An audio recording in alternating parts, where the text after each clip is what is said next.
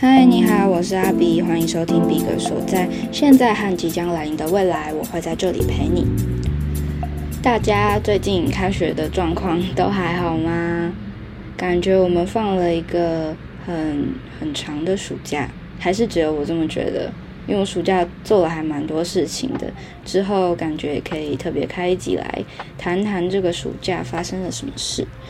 今天的标题下得很重，叫做“我的皮肤怎么好起来的”。其实我现在也不算是什么漂漂亮亮水煮蛋肌肤，不过如果近一两年有跟我见面的人，一定都知道我有一个困扰已久的大问题，就是我的皮肤。那在近期吧，应该算是这半年，我觉得我的皮肤状况好转的蛮多的，应该是说他们都变健康。之前我在 IG 上面有分享过我养皮肤的血泪史跟我的保养笔记，那这一集的话呢，就会聊得再更深入，也会解释更多的细节，所以不管是皮肤好的人，或者是正在为皮肤疾病所苦的听众们，或许都可以听听看我的故事。以下要说的是我根据医生的建议、医学的报道、各大护肤相关论坛平台所截取的重点整理。有任何疾病问题，一定都要请教医生。诚心拜托，不要把网络当医生，或者是把美容师当医生。因为我要讲的第一个故事，就跟不看医生很有关系。我在十八岁的时候报名了大学重考班。虽然今天没有要讲念书的故事啦，但是我的皮肤状况确实是在那阵子开始大爆炸的。国中时期的皮肤还算是健康，因为我是天生的油性皮肤，有时候会长一些痘痘跟粉刺，但不至于到很严重。一天大概洗两次脸，下午出油的话会使用吸油面纸暂时挡一下。从小到大，我就很爱漂亮，也很爱逛加码、逛宝雅、逛屈臣氏。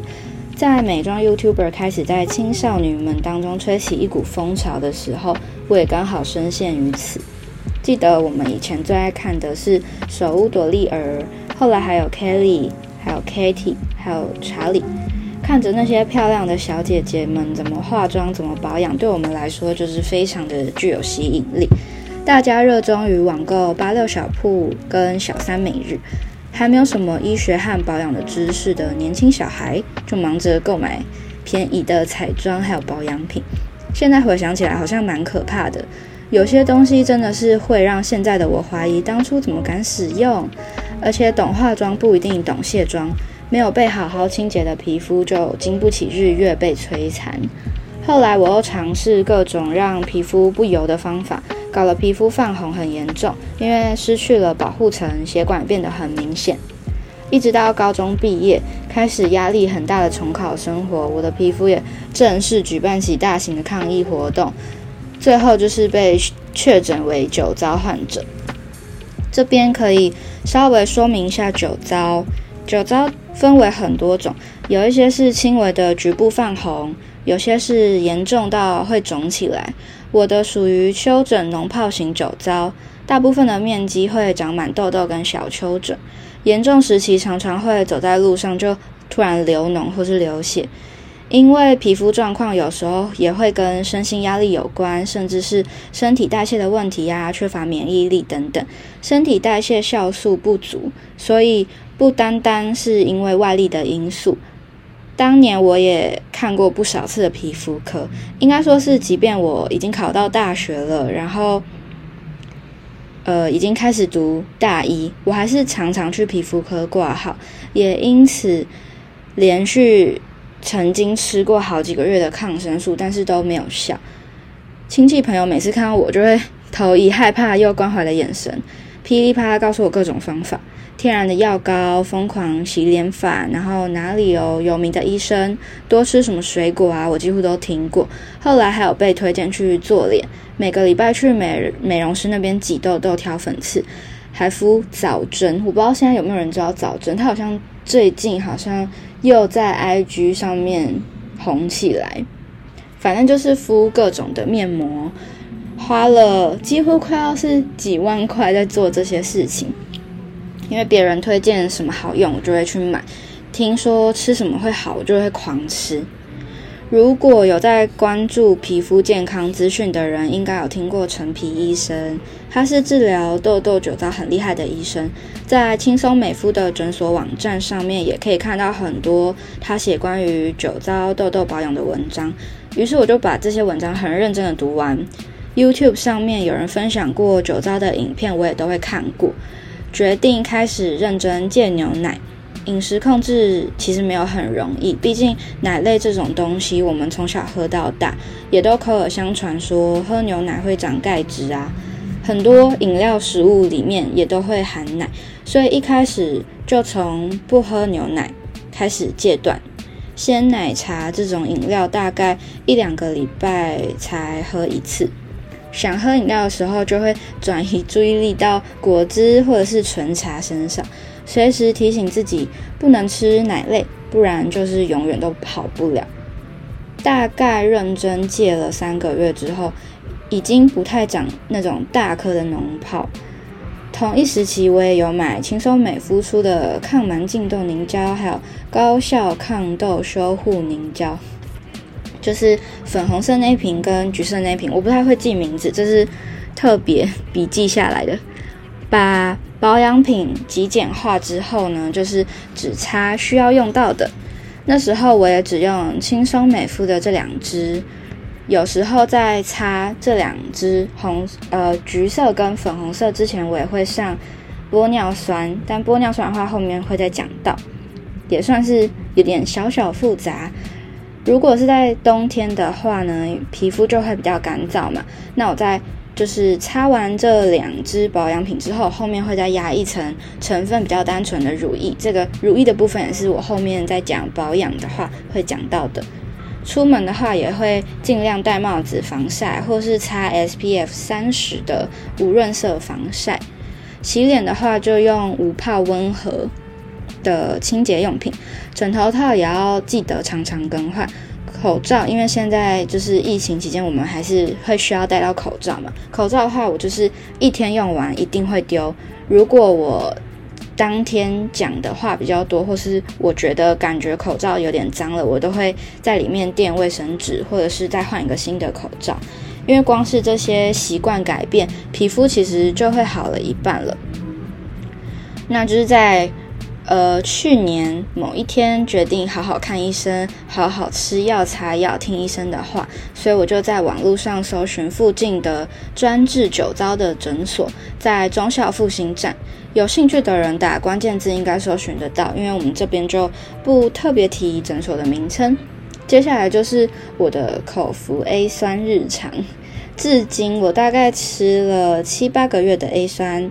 从大剂量吃到目前的小剂量，副作用的话，我当然也是有遇到，包括无法戴隐眼，因为眼睛会很容易干涩，偶尔嘴唇会很干燥，会龟裂。一开始脸部脱皮的状况也很明显，就是我会在保养之后擦一层薄薄的凡士林，其实就没事了。现在也是已经没有这个状况，反而还有点回到轻微的油性皮肤。吃了 A 酸之后，真的没有再长过痘痘了。我没有什么明显的，就是像网络上人家说的那种 A 酸的前期的爆痘期。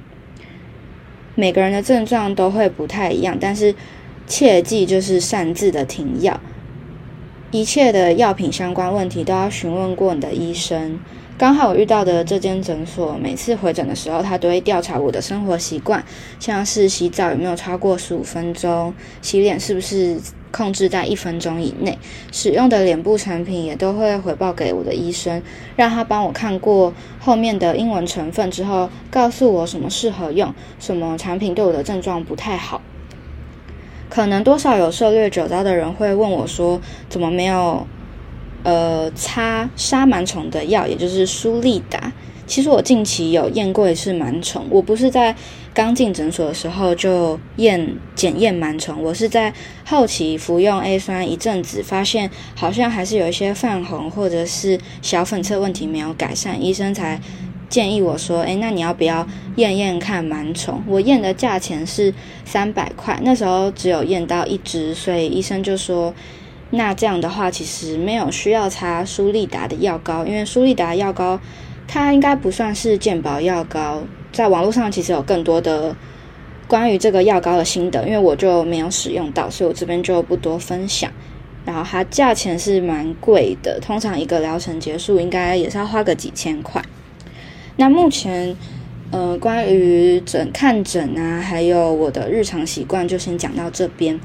我所执行成功的生活习惯，应该没有到非常难，因为我没有戒麸质。如果我看陈皮的文章的话，应该知道他其实还蛮极力推广大家要戒麸质的，还有戒蛋。但是因为戒掉这两个，我真的觉得生活会有那么一点的不方便，所以我就是先以戒牛奶为主。那其实，在饮食戒断的部分，如果真的觉得很痛苦的时候，我就会告诉自己说，忍耐过后就会有健康的好皮肤啊。好的，保养的部分呢，其实我有遇到一些心头好，也可以推荐给大家。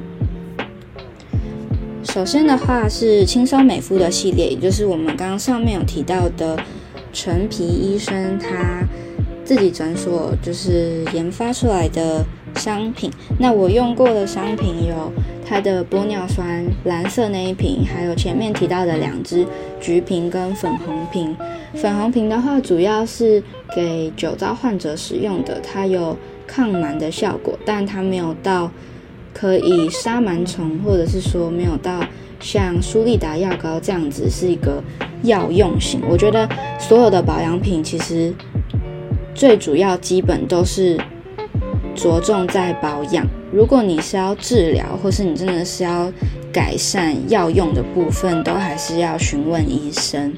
那轻松美肤系列跟酒糟比较没有相关的是，我自己有买一瓶擦身体的果酸。那那个果酸的话呢，我是擦在手肘跟膝盖，就是比较粗糙的地方。但因为我没有很认真擦，所以改善效果我自己觉得还好。可能我自己真的没有很认真擦啦。那再来就是士乐肤的系列，今天的话我都是推荐品牌跟我用过的产品，因为我觉得如果要特别讲哪一个产品的话，好像会讲不完，因为毕竟我也是在试用产品上面也当过白老鼠，就是我觉得统整出来讲重点的部分，告诉大家就好。第二个话就是士乐肤的系列，士乐肤的话是我现在这个医生推荐给我的。那我手边目前有在用的是它专门擦脸部皮肤的修复霜。士乐肤的话呢，它有个小缺点是它的产品名称都蛮像的，然后它的包装也都很像，都是白色跟深蓝色的包装。那我一开始其实是擦。有鸭头的，是在康是美买到的那一瓶，叫做呃清爽乳液，反正就是有清爽这两个字。但是后来呢，我有把那一瓶拿给我的医生看，说我现在正在用这一瓶擦脸。他说那一瓶的话，其实就是比较适合擦身体的。虽然在 d c a r 或者是呃一些讨论酒糟保养品的。网络平台上面有蛮多人，其实也是推荐那一瓶清爽的乳液。不过我觉得，如果你的皮肤已经算是很敏感、干燥、泛红很严重，或是你有酒糟皮肤，其实就先用专门擦脸部的乳液会比较好一点。那修复乳液的话呢，它有分晚上擦跟早上擦。早上擦的差别就是它有在加防晒的成分。我自己是只有买晚上擦的部分，因为我觉得，呃，我手边的防晒还蛮多的，也都还没有用完，所以我就没有特别买，特别分两个早晚的去买。我现在这一罐的话，我已经买到了第三条，算是蛮推荐给大家的。那在擦乳液前呢，会做一个补水的动作。补水的话，蛮推荐木木日安，它是一个皮肤科诊所，它有出自己的玻尿酸。它的玻尿酸的话，我记得，呃，没有很大瓶，也没有很便宜，就是他们的医生自己跟药厂合作做出来的玻尿酸，没有再额外加任何的酸类，因为酒糟皮肤其实蛮害怕再有其他的酸类去破坏的，所以它的玻尿酸就只有纯玻尿酸。然后玻尿酸精华的话，我也用过 Doctor Wu 的，算是一个国民精华品牌。Doctor Wu 的话，它的玻尿酸质地就蛮厚重的，我觉得是适合冬天使用。然后它是滴管的设计，它有出好像是五十 ml 吧，我忘记了。我那时候是买三十 ml 的，对，但我不是很清楚 Doctor Wu 的玻尿酸的成分，但我用起来是没有问题的。因为这个部分的话，我就没有特别跟我的医生做讨论。再来的话呢，就是冬天的时候，我的皮肤会比较干，偶尔会脱皮。那我自己是不管冬天夏天，我都会备着一罐凡士林，因为凡士林的话，它就是也是陈皮推荐的。然后我相信大部分的皮肤科医生应该都都会。蛮推荐凡士林，但它的使用方式呢，要特别注意。凡士林的话，我以前还不会拿来擦脸的时候，我会拿来厚敷嘴唇。早上的时候，你就会发现你的嘴唇上面浮起了很多死皮，然后我就会再用纱布巾或者卫生纸把它擦过，它就会变得非常的 非常的嫩的嘴唇。凡士林的话呢，我是换。我是发现我有酒糟皮肤之后，我才开始使用凡士林擦脸的。那它的用法的话，就是取一个红豆的大小，然后放在手心上，然后搓热。搓热之后呢，我就会直接按压在脸颊，然后跟比较干的地方。它的话其实可以局部使用。如果你的额头跟鼻子很容易出油的话，就不要压凡士林。但是因为我是吃 A 酸。的时候，脸颊会特别的干涩，我就会在呃比较严重的时期就会按压凡士林，因为凡士林它的成分其实非常的单纯，所以你可以不用怕它会起什么过敏反应，顶多你擦太多凡士林会让你的脸部皮肤变得很油而已。对，以上是我近期呃会用到的一些保养品，也是我回购了几次觉得。真的可以放心使用的部分。哦，对，没有讲到洗脸。洗脸的话，我现在是用无泡的洗面乳，然后我有在用舒特肤，还有洁美净这两个交替做使用。洁美净的话，我觉得它比较给真的干燥的皮肤使用。如果你是很油性的皮肤，用洁美净那一款的话。可能会觉得清洁效果没有那么好，但是以我现在在吃 A 酸跟酒糟的这个状况来说，我用洁美净的无泡洗洗脸这一款的产品，我觉得它是在洗完之后可以有一个保护膜保护住你的皮肤，可以让它保湿，不会说像我之前洗完脸然后离开浴室之后就觉得脸部非常非常的干涩。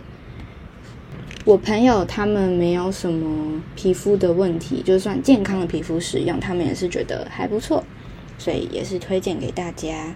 那其他的话，目前我有在试用的是维姿的火山精华，还没有很确定它的功效对我来讲会不会有效果，所以目前还在观望当中。对，以上就是。呃，保养相关的一些小笔记，可以给大家做个参考。那今天的主题就先到这边啦。我好热，我每次录音的时候都要把窗户全部关起来，不然我的收音就会收到很多杂杂的声音。好啦，感谢你听到这边。如果有任何的问题，都可以在留言评论区。跟我说，如果你喜欢我的节目的话，也可以记得帮我按五星。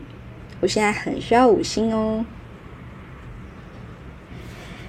好的，感谢你的收听，我们下次再见啦，拜拜。